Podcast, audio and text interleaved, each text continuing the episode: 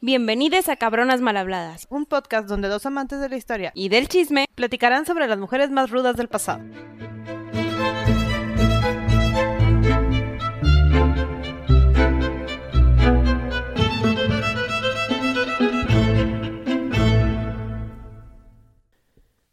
Hola Sandy, Hola Gaby. ¿de quién vamos a hablar hoy? Hoy vamos a hablar de alguien que jugaron con sus sentimientos durante toda su vida Y en la historia y todo en la historia y en todo. Y ella era una inocente persona, muy buena y carismática y todo, pero bueno. Ella es llamada Lucrecia de Borgias. Ay, tan bonito nombre. Sí, es de los famosos Borgias. Algunos la pueden conocer, algunos no. La realidad es que ella está personificada por ser el mal, por ser la interpretación de Eva en pleno renacimiento. Santo Dios. Luego un señor Víctor Hugo, el, de- el que escribió Los Miserables, Ajá. dijo que era eh, la representación del mal y la decadencia y parecida a Nerón y a Calígula. Y, Y mm, puro bullshit machista porque la realidad es que Ni la nada conoció más. el cabrón. No, nada más porque estaban enojados con la iglesia, la gente empezó a correr rumores. Pero bueno, Ugh. arrancamos con su historia para no darles un adelanto que ya les dimos. Para no seguirnos quejando de lo que le hicieron. Lucrecia de Borjas nace en el Subiaco, aquí lo tengo escrito, una disculpa, Subiaco, Estados Pontíficos, es decir, entre Corchete y Roma, en el 18 de abril de 1480. Lo Sí. padre es que le tenemos fecha. Sí, porque era hija de una persona súper importante. Súper, súper importante que se supone no podía tener hijos. Sí, contexto, estamos en pleno renacimiento, esta época fabulosa de Italia y de toda la Europa en la que el conocimiento estaba creciendo, el arte era fabuloso, la iglesia tiene todo el poder del mundo y manda sobre la vida de todos y al mismo tiempo hace lo que se le antoja. Ajá, o sea, los papas y todo eso tenían poder sobre monarquías, gobiernos, etcétera, etcétera. Sí, y el Vaticano no era este pedacito de país que conocemos ahorita, eran los estados pontificios que mencionó Sandy, que eran una buena parte importante de Italia, e Italia no era como que la bota que conocemos, No. eran un montón de pedacitos. Y eran pedacitos que no se llevaban bien. No, todos enemigos de todos, aunque todos estaban relacionados con todos. Constante guerra porque estamos en los 1400. Pelea, pelea, pelea. Perfecto. Entonces, los papás eran Rodrigo Borgia, que cuando la tuvo era cardenal, este, y Giovanna de Catereni o Vanosa de Catereni. Me gusta. Giovanna, lo puedo decir mejor. Sí, muy bien. Giovanna. Muy bien. Este, Giovanna era de hecho amante de su papá, eh, solo que a ella sí le reconocieron los hijos, porque pues así quiso Rodrigo. Porque era la favorita. Giovanna estaba casada, ya era su, llevaba cuatro esposos, ya había sido viuda unas dos o tres veces. Llevábamos el cuarto esposo al que no le importaba lo que Giovanna hiciera y andaba feliz por la vida y Rodrigo pues era el favorito. y ella era la amante favorita. Tuvo, Rodrigo tuvo tantos hijos como él pudo Como haber quiso. hecho. Sí, to- todos los que hizo, nada más que solo reconoció a los de Vanosa y a los de Giovanna. Y Giovanna vivía la vida más cómoda del mundo. O sea, tenía su palacio y tenía a sus hijitos muy felices y los mantenía muy bien. Pues Les ella- pagaban su pensión. Sí, ella procreó al famoso linaje Borgias. Exacto. De los cuales nacen Juan, César Lucrecia, y Godofredo, o Figo, en otras cosas. Godofredo. Godofredo. Pobre criatura. Tú lo tienes como Figo, ¿no? Sí, Gofre, o le O el Figo, nombre. sí, la- sí. Sí, es Allá irrelevante. también tenían sus diminutivos porque está bien feo el nombre. Sí, el, el cuarto, la verdad. Perdón es si X. te llamas Godofredo. No te quise ofender. Pero perdón, tu nombre sí no está bonito. Lo siento. Este, y también en esta historia, el último es medio irrelevante. O sea, Sí, casi no lo mencionan. De hecho, los primeros tres son los más importantes. cuando César es como que el, la represent Rodrigo y César son como que la definición de lo que son la familia Borgia. Sí, de hecho, esta familia Borgia siempre fue considerada como que lo maquiavélico de lo maquiavélico. Es decir, era la definición de, corrup- de corrupción sexual y de tipo el papado renacentista de la época, donde el papa tenía hijos y se supone que no debía de tener ni siquiera una esposa ni Porque nada. celibato. porque celibato, pero así eran las cosas en los 1400. En Y digo en la época también, ¿verdad? No, no descarto, no generalizo. No, no, no, no era el único No, cardenal. es correcto. Y no solamente con mujeres, ahora sí que Sí. aquí había una cantidad de libertad escondida que los cardenales tenían. Toda la iglesia. Entonces nos pasamos a la educación de Lucrecia. Lucrecia vivió. no, Lucrecia tuvo una de- de la educación de cualquier princesita. O sea, porque era Oye, prácticamente aparte, una princesita. perdón que ¿Qué te pasó? interrumpa, pero es que me acordé de Lucrecia y luego, ¿cómo se llamaba el gato de la Cenicienta? Lucrecia. No, no, no. se llamaba Lucrecia, me la bañé. No Sí. me acuerdo cómo se llamaba. No se llamaba Lucrecia. Te lo googleo. Sí, no, bueno, esa fue una pausa comercial. Discúlpeme, si quieres, en, en lo que googleas, porque si te... Cuéntales la, la- la educación en lo que nos descubrimos Muy bien, el muy nombre. bien. Este, cuando era pequeña, Lucrecia, que no, así no se llama el gato de la Cenicienta, este, ¿cómo se llama el gato? Voy, voy, ya casi llego. Lucifer. Lucifer, me la bañé, o sea, aparte el demonio. No, ella no era un demonio. No, ella era buena. Ella era buena. bueno, el chiste es que el papá de, Lu- de Lucrecia normalmente lo que hacía era que visitaba a la mamá y lo que sí le infieren mucho a Rodrigo es que él siempre quiso mucho a sus hijos. Eh, bueno, en especial estos en especial estos cuatro que los admitió como sus hijos. Era el mejor papá del mundo. Quería lo mejor para ellos, siempre los quería mucho, los abrazaba mucho y todo esto, que este mismo amor, este mismo amor dio pie a que pensaran cosas malas de él y sus hijas y sus hermanos y todo etc. ¿Sí? Que ahorita vamos a ver. Entonces, bueno, el papá iba siempre con la mamá de Lucrecia y los visitaba, entonces siempre era esta imagen donde tenía venía una persona súper buena a abrazarla y a darle regalos y que la cuidaba mucho y todo eso. Y bueno, hasta ahí se acuerda porque lo que sucedió después fue que este mismo Rodrigo dijo, oye, ¿sabes qué?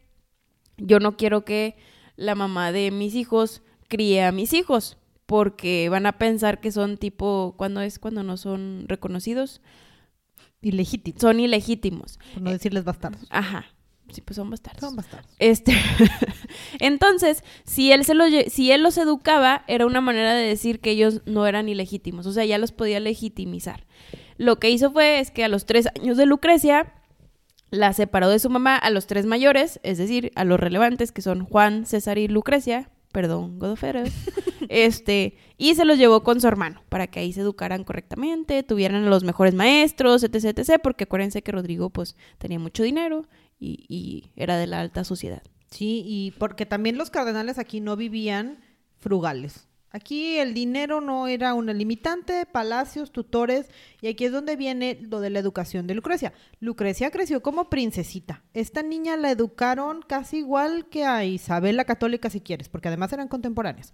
Esta mujer estudió con Adriana Orsini, que era como que su tía, por un familiar, Sí, sí, y estudió con los mejores tutores y dentro de la lista de todas las cosas que nos cuentan que aprendió, aprendió historia, matemáticas, astronomía, español, catalán, inglés, griego, latín, francés, literatura, arte y porque tenía que ser una damita tenía que saber bordar seda, tenía que ser seda y pintar porcelana. ¿Y por qué seda? Porque era alta alcurnia. Claro, porque Ah. pues era el Ella el- no iba a tejer en algodón. Obvio no. Obvio no. O sea, la lista era larga, pero es que teníamos que encontrar, tenía que tener toda la lista de talentos para poder encontrar al mejor marido que Rodrigo necesitara. Ah, claro, porque acuérdense que en esta época lo mejor que podía hacer una damita Era era casarse. casarse con el mejor partido posible. Que escogiera a tu papá. Obviamente el- esto del amor no existe. Y obviamente tú tenías que ser esta mujer elocuente, bella, femenina, modesta, saber de tu lugar, no hablar de más, no hablar de menos, Turbocatólica. o sea, imposible. Pero lo lograban. No sé cómo no se volvían locas Yo algunas sí. Pero bueno, entonces una pequeña Lucrecia caminando por su palacio, perfectamente bien educada, todo una damita. siento que este capítulo, por eso estoy interviniendo. Siento que este capítulo lo estamos contando como si fuera Es una novela. Es una novela de cuento, literal. Pero bueno, Sí, porque me- literal estamos. Y luego pasó esto. Este es un cuento, podría ser una princesita de Disney. bueno, voy a hacer más intervenciones esporádicas. Por favor. Tú, tú prosides. Continúa. Lo siento. Entonces, Lucrecia tenía 10 años, de verdad, sí parece un cuento. Pero bueno, a los 10 años de Lucrecia, cuando Rodrigo todavía era un cardenal, se le ocurrió que era tiempo de empezar a casarla. Porque Porque ya eres una, ya estás madura, ya es ya tiempo. eres todo un adulto. Sí, no, ya es momento de empezar a buscarte No manches. una alianza. aquí es cuando se vuelve grotesca la historia. Sí, no, aquí es donde todo se va para abajo. Nuestra princesita de Ajá. Disney ya, bye, se acabó. Pero la realidad es que esto era normal en la época. O sea, casarse, comprometerse a los 11 o 10 o 9 o 8 o 6 O a los tres meses. o a los 3 meses era normal. Nada más que lo que sucedía era que se esperaban a que la niña cumpliera 13. Claro, porque la edad de consentimiento era 14. Ajá. Para tener relaciones sexuales. Entonces se casaban a los 10 y podían tener relaciones a los 13. Casual. Sí, ¿no? Ya bien normal, ¿verdad? Todo bien, todo en orden. Entonces, a los 10, cuando todavía éramos, éramos cardenales y todo, todo iba en orden, Y todavía éramos niñas. exacto, este, nos empezaron a comprometer, ¿no? Nuestro primer este, prometido se llamaba Querubí, Juan de Castell. Querubí. Don Querubino. Ya le ganó a Godofredo. no, está mejor Godofredo. Y bueno, el matrimonio con Querubín no funcionó porque pues Querubín no era tan importante. Entonces, va la historia con Querubí, olviden el nombre. y Para entonces- esto, Rodrigo se hacía más importante cada vez. Ah, toda, toda la Cada razón. mes que pasaba, más importante se hacía. Gracias por recordar el momento. Rodrigo, crecimiento total, político. Ahí va. Y entonces... Literal político, qué triste. Sí, y no, era ¿qué- religioso. ¿Qué, qué miedo. importa el hecho de que seamos un cardenal? No, no, no, no, no. Bueno, entonces a los 12 encontramos a nuestro segundo prometido. Ahora uno más importante, con mucho más lana, que le pudiera importar un poquito más a Rodrigo. Porque yo ya, el papá es más importante. Claro, sí, no alguien que nos pueda dar más dinero. Este muchacho se llamaba Gaspar, creo. Así anoté. Yo tengo Juan Francisco Gaspar de Porcida. Eh, míralo, Gaspar. Tampoco es relevante, porque a los poquitos meses ya no es el cardenal Rodrigo Borgia. No, el 19 de... No, no tengo día, es mentira, me lo inventé. En agosto de, de 1492, Alejandro Borgia... Ah, no. Rodrigo Borgia se convierte en el nuevo papa ¡Habemos papa! de la Roma y toma el nombre de Alejandro... ¿Qué era? Sexto. Sexto. No, la noté, gracias. Su complejo de se sintió Alejandro Magno y por eso escogió el nombre. wow. Para este entonces, como dijimos, nada más contexto histórico, teníamos una Italia donde todos los estados estaban en contra de todos los estados, había mucha guerra y todo, y la idea principal de Alejandro Borgia, el nuevo papa, era unir a todos, ¿sí? Porque pues aquí es más político que religioso, entonces quería hacer una Italia unida, de cuenta, una Roma unida. Bajo el reinado del Estado Pontificio. Correcto, correcto. Porque Obvio, aquí no hay gobierno, aquí hay iglesia. Claro, sí, la, la iglesia manda. Dios. Es correcto. Y entonces, su hija, su, su, la, la hermosa princesita de la que hablábamos, va por su tercer prometido, porque ahora sí necesitamos fuerza política y militar que pueda ayudarnos a unir a Italia. Pero mínimo ya tiene 13 años. Progreso. Ya nos falta menos. Creo. Ya somos unas adultas en estos tiempos. Qué miedo. Qué horrible. Pero bueno. ¿Cómo se llama el prometido Sí, marido? En 1499 lo casan, la casan con Giovanni Sforza. Sí, Giovanni Sforza es esta persona, este muchacho de 28 años, nada más le duplica la edad, no es tanto, podría ser peor, Mm, la podría triplicar de edad. Ella tenía Sí. 13, él 28, él venía de una familia muy poderosa del norte y en ese momento era clave para que este Alejandro, el nuevo papa, así lo voy a decir, Alejandro, el nuevo papa, pudiera completar esta misión de unir todos los estados y hacer la iglesia, o sea, que la, iglesia uniera toda Italia, etc, etc, y más allá de Italia, ¿verdad? Porque tenía más tierra. Este, pero bueno, era su idea de unir al Vaticano eh, y así. La familia Sforza estaba, tenía relación con Nápoles y Nápoles es este vínculo con Francia, ¿no? Así que nuestro mapa mental de Europa es Francia y luego pegadito Italia, en medio, que creo que ahorita solamente existe como que en teoría Nápoles, está ese pedacito donde tenían mucho poder y la familia Sforza era muy bueno militarmente, se hicieron muy buenos en los ejércitos, entonces lo necesitabas como contacto allá con Francia y necesitábamos el apoyo En ese momento. en Ajá. ese momento, sí, ¿no? En este periodo de como cuatro años, necesitábamos estar. A este señor. Sí, necesitamos la ayuda de este territorio. Ajá. Entonces dijimos, casémonos, porque es la única hija que tengo, entonces, pues va. No, y en esta época las hijas para eso servían. Sí, es, es para lo único para lo que sirven. Al mismo tiempo, en esta relación, pues la intención era pues vamos a juntar este, este ejército, así el, el Vaticano es muchísimo más fuerte, te mando a mi hija. Recordemos que la edad de consentimiento está entre los 13 y los 14, entonces el plan es, te esperas poquito hasta que consigamos que pues tengas relaciones con ella. Ajá, ya la edad correcta. Sí, no, aguántate tantito, Giovanni. Ajá. Lo que sucedió ya que pasó tiempo. Y que aquí, según esto es rumor, no lo sé. Por eso quiero que me corrobores. Yo lo que escuché fue que cuando se casaron, y llegó una edad de consentimiento, 14, este, fue Alejandro a la cámara donde iban a tener las primeras relaciones sexuales y iban a concebir el matrimonio y los vio. Y se supone que ahí él vio personalmente que habían concebido. Se supone. Se yo también leí una versión en la que dicen que él sí vio que Ajá. sucedió. Porque lo que sigue a continuación lo refuta. Dice que no sucedió. Lo refuta. Entonces, haz de cuenta que en esta vida donde, donde pues todavía lo necesitaban al Giovanni, eh, lo que sucedió fue que llegó un punto en donde Alejandro se volvió muy fuerte y ya no lo necesitaba más. No, ya no. Entonces dijo, ah, pues como sigo teniendo a mi hija, pues lo que puedo hacer es casarla con otra persona.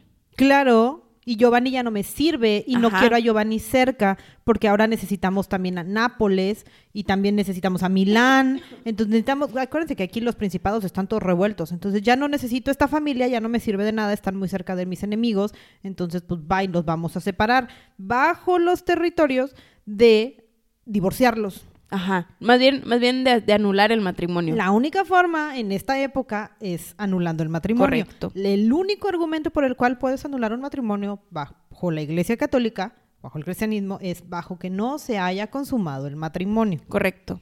O Pero- adulterio por parte de la mujer. Exacto, por solo de la mujer. Sí.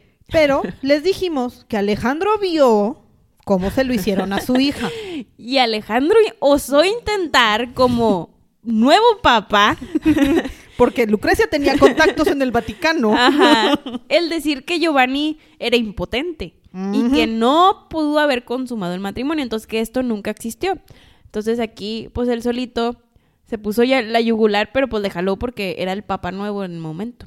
Claro, entonces existe la bula en Y, la y cual dinero obligaron- mata carita. Exacto. Obligaron a Giovanni a firmar la bula que decía que era impotente y que por lo tanto nunca pudo consumar el matrimonio con Lucrecia. Sí, para esto hay también otros rumores Uy. Mm. que dicen que, por ejemplo, Lucrecia al principio cuando conoció a Giovanni no le gustaba.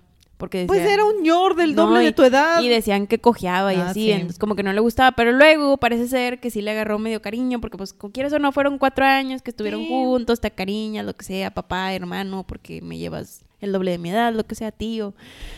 El chiste está en que se supone que César, Ah, César. César, César es el hermano de Lucrecia, Lucrecia. el uno arriba de ella. Entonces César le dijo que, que su papá Alejandro quería matar a Giovanni. Entonces esta Lucrecia le dice, Giovanni, te quieren matar, te quieren matar. Y Giovanni dijo, no me van a matar. Y fue cuando empezaron estos acuerdos donde, bueno, hay que decir que eres impotente y te doy dinero y te doy tierras y te doy quién sabe qué. El Alejandro los quería comprar, en pocas palabras. Sí. Entonces Giovanni se enojó porque, pues oye, me casas y luego me descasas, ¿cómo es esto posible? Ajá. y, y empezó a inventar rumores. Y de aquí es donde empezamos en la decadencia de la reputación de nuestra pobre Lucrecia. Sí, porque Giovanni también nada estúpido, porque firmó, cobró el cheque de la, de la dote que- porque fue con lo que le pagaron, se fue, regresó a su territorio y entonces ahora sí le dijo a su gente, ¿saben qué? Yo sí me acosté con ella y consumí mi matrimonio unas 100 veces, pero Rodrigo la quiere solo para él. Porque se acuesta con su hija. Exacto. Textualmente pues, nadie sabe qué dijo, ¿verdad? Porque no nos acordamos, pero el rumor empezó. No, qué difícil eh, acordarnos de ella. no, no pasa, ¿verdad? Nadie nos contó eso, ni la, nadie nos lo dejó escrito. Entonces, se supone que la gente empezó la interpretación de que era literal, de que, que la, tería- la quería literal en su cama. Sí, y que, y que pues era incesto. Y el incesto estaba prohibido. Desde- Exacto. Ajá. Igual que tener hijos, pero- Acuérdense que ocupábamos una bula papal del Papa Alejandro para poder hacer eso que hizo. Sí. Pero es un rumor, la realidad es que yo, yo en mi percepción por lo que he leído, siento que nada más fue una ira de Giovanni de que me están que quitando a mi esposa. Sí, sí, porque imagínate qué pena. ¿Y cuándo más iba a volver a encontrar esposa? Qué pena en esa época.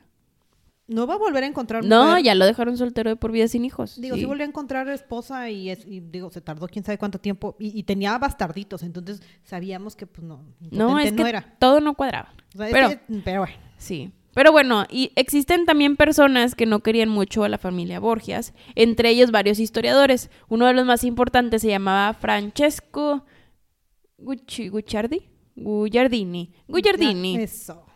Francesco Gugliardini. Entonces, este era un historiador muy famoso de italiano que estaba obsesionadísimo con los Borgias, obsesionadísimo mal plan, así Sí. de los voy a matar, los voy a atacar lo más que pueda porque estos son los enemigos de la época. Es el mal de Italia, es por lo que hemos sufrido tanto en este mundo. Entonces empezó a hacer inventos también. Entonces, imagínense, Lucrecia ya estaba siendo criticada que porque incestó con su papá, el papa y etc, etc. Y luego este señor empezó a decir, oye, ¿saben qué? Ella envenena a la gente. Sí. No nada más la envenena, ella creó su propio veneno.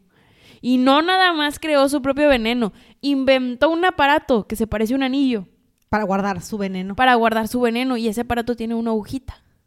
Lucrecia tiene 16, ¿eh? O sea, más- ¿qué, qué niña de 16 tiene esa mente? Pero bueno, no, no nunca digas nunca, ¿verdad? Nunca digas nunca, pero ella sí hizo un artefacto para poder andar inyectando veneno en la gente. Pero súper tecnológico porque era un anillo que tenía una aguja que no se veía, Claro, una micro aguja claro. en los 1400. O sea, no podemos inyectar gente, Ajá. pero... Donde solo al rozar, yo Ya. aquí estoy rozando la pierna Gaby, solo al rozar ya, ya te morías. Entonces, a este Francesco se le hizo fácil, porque obviamente había mucho machismo en la época y el envenenar era sinónimo Era el de, común. de debilidad o lo que sea, y pues la mujer era la débil en ese momento y así, entonces Mm. era su manera machista para que la gente les creyera de que ella era muy era era como Eva en Claro. Adán y Eva, o sea, era la mujer no er- no podías confiar en la mujer, la mujer siempre la tenías que tener guardada porque podía hacer el mal, etc, etc. Y bueno, tienen eh, mente propia. ajá, esto hizo que la pobre Francesca todavía sufriera más acoso por parte de toda la gente. Sí, ya, ya, ya estábamos mal. Y bueno, recordemos toda esta situación. Tengamos en mente toda la mala reputación que ya le hicieron a los 16, nada más porque su papá la hizo divorciarse a fuerzas. Y porque Giovanni estaba dolido y dijo cosas que no tenía que haber dicho. Y entonces, Lucrecia regresa y la meten a un convento. Y su papá, porque es cero machista y, y cero intenso, hizo que la incomunicaran de todo el mundo y solo podía hablar con él. Random, Lucrecia, quien sabe cómo demonios le hizo por obra y gracia del Espíritu Santo, estaba embarazada. Casual, porque su esposo era impotente, recuerden. Nadie sabe si era de Giovanni. Los rumores empezaron a decir que era de Rodrigo o que De era de César. O que era de un muchachito que le decíamos Pietro. Pietro. Pereto, creo que le decían Sí. después. Pereto. Era un artista. Sí, era un, el, el que se volvió el mensajero entre Rodrigo y Lucrecia, que después de ser- comunicarse con ella, que era de la edad, Sí, pues sí, sí. decía que se llevaban súper bien, apareció de repente su cuerpo en el Tíber. Casual. Pero esto casi nadie lo sabía. O sea, esto ya se supo después. Sí, no nos enteramos de- ahora sí que ya conforme les damos contando la historia, ¿no? Y porque pues, iban, íbamos enlazando todo esto. Sí. Random le sumamos la historia del incesto con Giovanni a que César en un ataque de celos se enteró y supo que su hermana estaba embarazada porque también era el amor de su vida y mató al pobre muchachito. Sí. Pero casualmente el niño se llamaba Giovanni. Ajá. el, el hijo de Roma. Y hay bulas que dicen que era hijo de Rodrigo. O hijo O de, de César. César. Ajá. Y de hecho César le heredó cosas. Ajá. Ajá. Y- Entonces, Y, y también, no nomás, no nomás le heredó cosas. este, también al final terminan diciendo que, vaya, el niño vivió con Lucrecia varios tiempo y decían que era su hermanastro. ajá. Sí, porque pues había que taparle el Entonces, ojo. bueno, así como varias cosas de las que han sucedido anteriormente no tienen coherencia porque todo era una vil mentira, eh, Eso también fue una vil mentira. Tuvo un hijo con Giovanni, según mis... mis Para mí era de Giovanni, nada según más mi que, pues, métrica, tuvo un hijo con Giovanni. Sí, por supuesto era de Giovanni, o sea... Porque aparte le puso Giovanni, o sea, ¿cuál es ese, Mm, esa coherencia? Este, y bueno, total, ya, se salió del convento. salió del convento y se fue con sus hermanos y con su papá. Y en julio de 1497 sucede otra tragedia. Estaban comiendo Lucrecia, Juan y César, los Claro, tres los mayores. hermanitos. Ajá, con su mamá. Y tristemente esta fue la última cena de Juan. Juan Oh, era el favorito de su papá. Sí.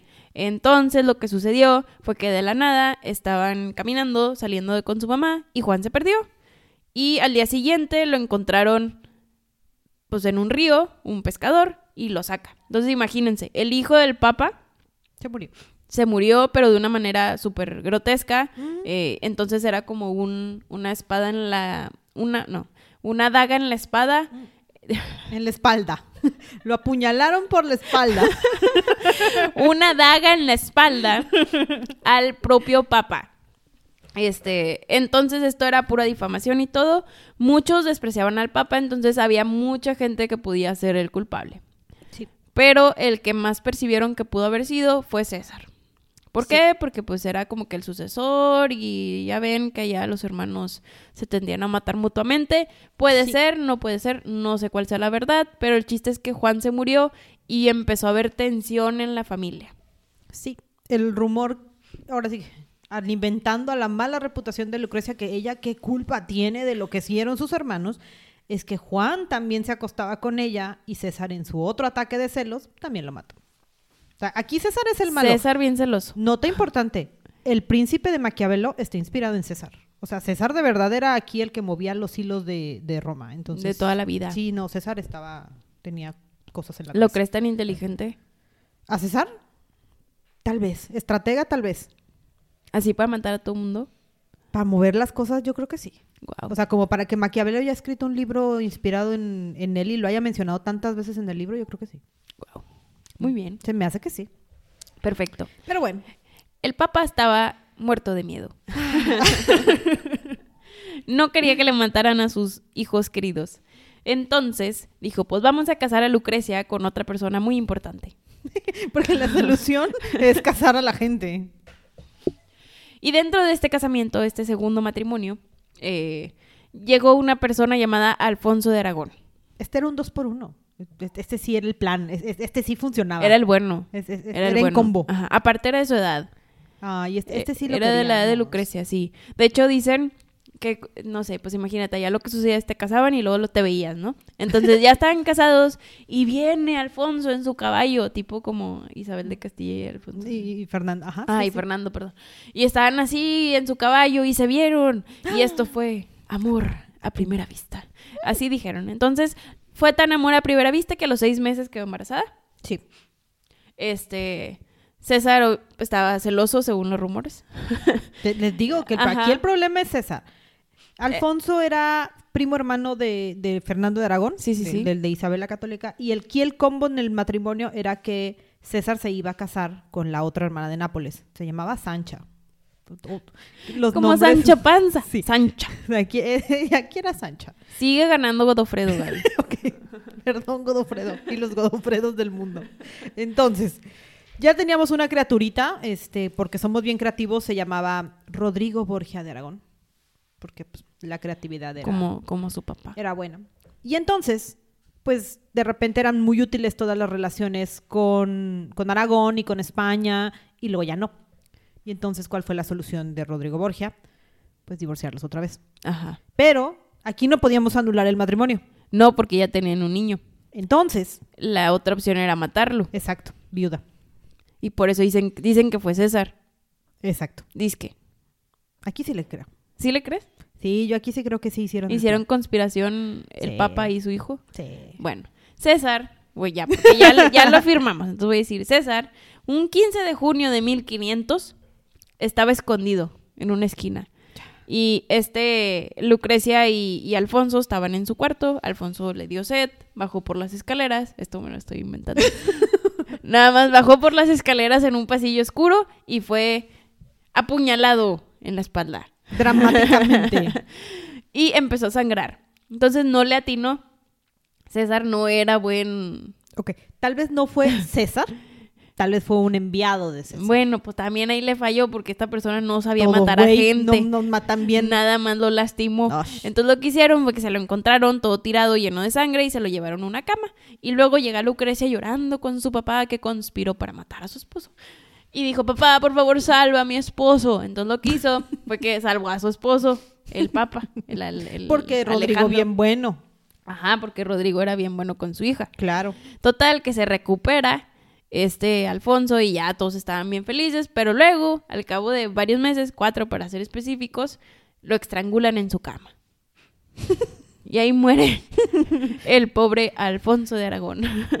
Y Lucrecia, porque después de ser divorciada y viuda, cero dramática, le dice a su papá, ¿sabes qué? A la chingada. Y se encierra en un cuarto oscuro y empieza a firmar todas sus cartas como la más triste de las viudas. Ay, es que ese sí lo quería. Pues sí, ¿cómo no? Qué triste. Y aparte tan dramático de, ay, no me lo atacaron, ay, se salvó, ay, se murió. Pues no. Y tienes como 20. Pobrecita. y acaba de tener un bebé, depresión postparto a las 50. O sea, y el, y el primero también. O sea, sus bebés. Y luego deja tú, tan inocente nuestra pobre Lucrecia, que la gente le decía, fue César, fue César, fue César. Y ella decía, no, no es cierto, mi hermano no haría eso. O sea, no manches. mi familia no me trataría así. Por eso le jugaron sucio. Pero era un arma política nada más. Bueno, a sus 20 años, como dijo Gaby, era divorciada y viuda, y comprometida un- cuatro veces. Sí. Total, que su papá, obviamente, no iba a dejar que su hija se quedara tanto tiempo soltera. Claro que no. la Porque sacó ya tenía veintitantos. No, y la sacó de ahí con todo el amor del mundo posible. Claro. Y le dijo, no, hija, yo, yo sé que vas a salir adelante. Y consiguió otro matrimonio, Claro. que casualmente era ventajoso para su gobierno, Yay. llamado Alfonso de Este. Porque solo le conseguimos Alfonso.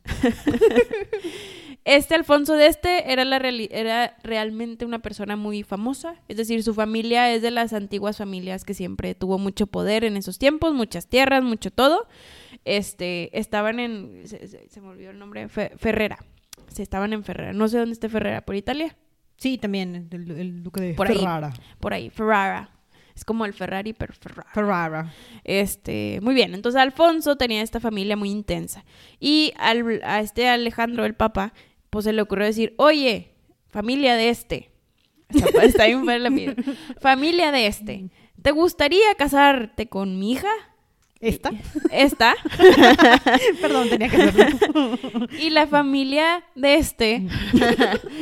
La realidad es que no la quería, ya era tanto los rumores que había de ella de incestos y que si asesinatos y que si el veneno y que si lo que sea, que les daba miedo tenerla dentro. Entonces lo que hicieron es que como el papa estaba jodi jode y los estaba blackmaileando, ¿cómo se dice blackmail? Los estaba Chantajeando. chantajeando y les estaba diciendo, no, te doy mucho dinero y, o te voy a quitar tus tierras y así, decidieron mandar un espía.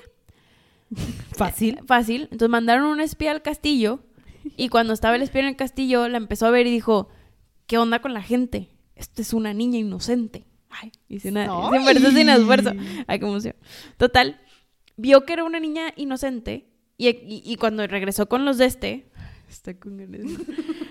Cuando regresó dijo, oigan, ¿saben qué? Pues son, es puro bullshit. No... Sí la queremos. Ajá, sí la queremos, es bien buena, es todo lo que quieras. Y ya la aceptan. Pero pues los rumores siguen. Total, que como la aceptaron, se fue a vivir a Ferrera.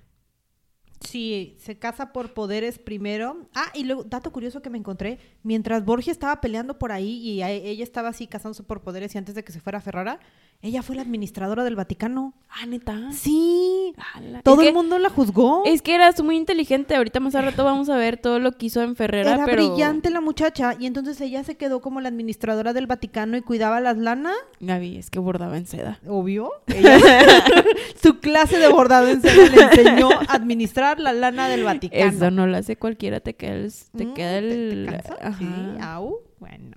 Entonces, dentro de las, de las cosas que nadie te cuenta de esta niña, buena administradora, y ya que llegue a Ferrara, wow.